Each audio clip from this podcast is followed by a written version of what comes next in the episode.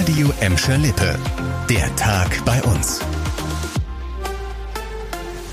Mit Leon Pollock, hallo zusammen. Ein eigener Haltepunkt der S-Bahn direkt vor der Haustür, um mal eben Richtung Recklinghausen oder Bottrop zu fahren, wäre schon ganz cool, denken sich jetzt wahrscheinlich viele, die in und um Gladbeck-Zweckel oder Gelsenkirchen-Schaffrath wohnen. Die Grünen in Gladbeck fordern jetzt genau das, also einen neuen S-Bahn-Halt der S9 am Kottennie an der Bülser Straße. Dort soll ohnehin bald die Brücke saniert werden und die Partei will, dass die Stadt zumindest prüft, ob man dafür Fördergeld bekommen könnte. Ein entsprechender Antrag Antrag soll in der nächsten Sitzung des Stadtplanungsausschusses vorgelegt werden. Der zusätzliche S-Bahn-Halt an der Bülser Straße in Zweckel gehört zu einem ganzen S-Bahn-Konzept, das die Grünen in NRW für das gesamte Ruhrgebiet entwickelt haben. Darin verankert ein dichterer Takt und mehr Linien. Die Gladbecker haben also vielleicht bald einen neuen S-Bahn halt. Da haben sich jetzt wahrscheinlich die Bottropper gedacht, Moment, wir auch.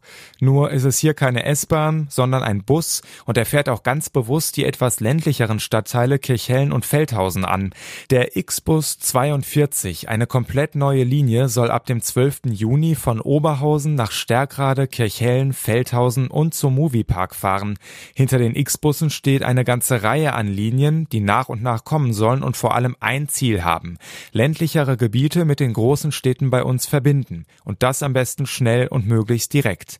Erstmal werden die Busse mit dem normalen Fuhrpark der Stoag aus Oberhausen bedient. Später sollen dann aber auch eigene Fahrzeuge eingesetzt werden, die laut VRR noch mehr Komfort bieten.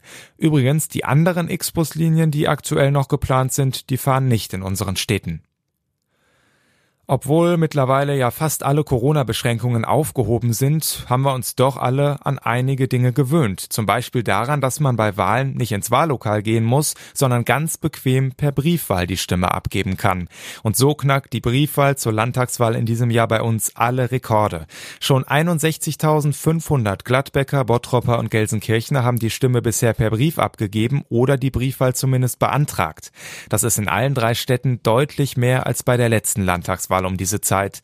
Allein in Gladbeck liegt die Zahl mehr als doppelt so hoch. Kommende Woche sind die Briefwahlstellen bei uns nur noch bis einschließlich Freitag geöffnet.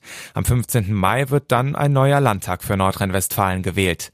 Eine Übersicht der Briefwahlstellen bei uns findet ihr auf radioemschalippe.de. Das war der Tag bei uns im Radio und als Podcast. Aktuelle Nachrichten aus Gladbeck, Bottrop und Gelsenkirchen findet ihr jederzeit auf radioemschalippe.de und in unserer App.